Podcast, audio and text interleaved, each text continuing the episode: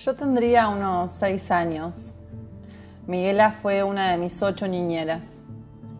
No sé cuántos días pasé en esa casa, sé que fueron muchos, pero solo recuerdo uno que siempre vuelve a mi mente una y otra vez.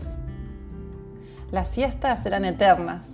El mundo parecía detenerse en una tarde de cactus secos, medianeras negras de humedad y mantel de plástico. El escenario de esa casa era como si alguien se hubiese olvidado que ahí vivía gente. Los muebles no estaban puestos, parecían simplemente tirados. A Miguela no la recuerdo tanto, nunca supe dónde estaba cuando olvidaba cuidarme.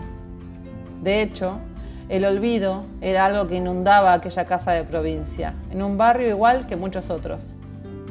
Esa familia había quedado olvidada en el medio del mundo y yo, junto con ellos, porque mis papás tenían que trabajar.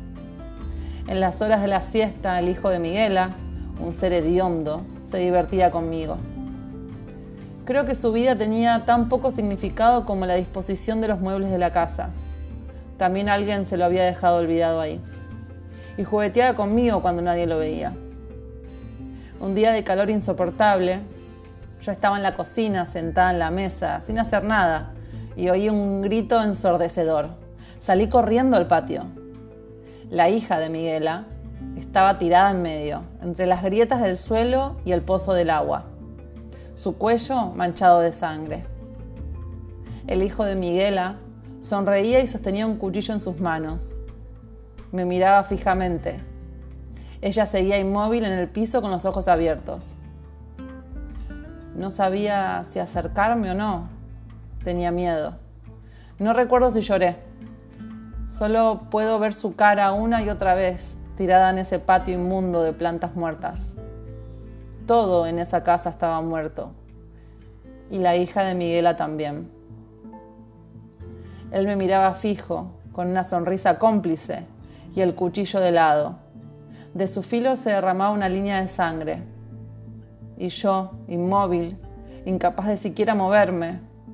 Bueno, a decir verdad creo que me daba vergüenza hacerlo Tenía vergüenza de él y de nuestras horas de siesta. Vergüenza de estar ahí, de ser parte de esa vida olvidada. La vergüenza era uno de los pocos sentimientos que conocía. Ya de muy chica todo, absolutamente todo, me daba vergüenza. Hubiese querido gritar, hubiese querido empujarlo, putearlo y, ¿por qué no?, matarlo. Juro que lo merecía, pero no logré hacer nada al igual que cuando él se divertía en las horas de la siesta conmigo, no hice nada. Y volví a ser su cómplice. Fingir que todo estaba bien era lo único que me salía.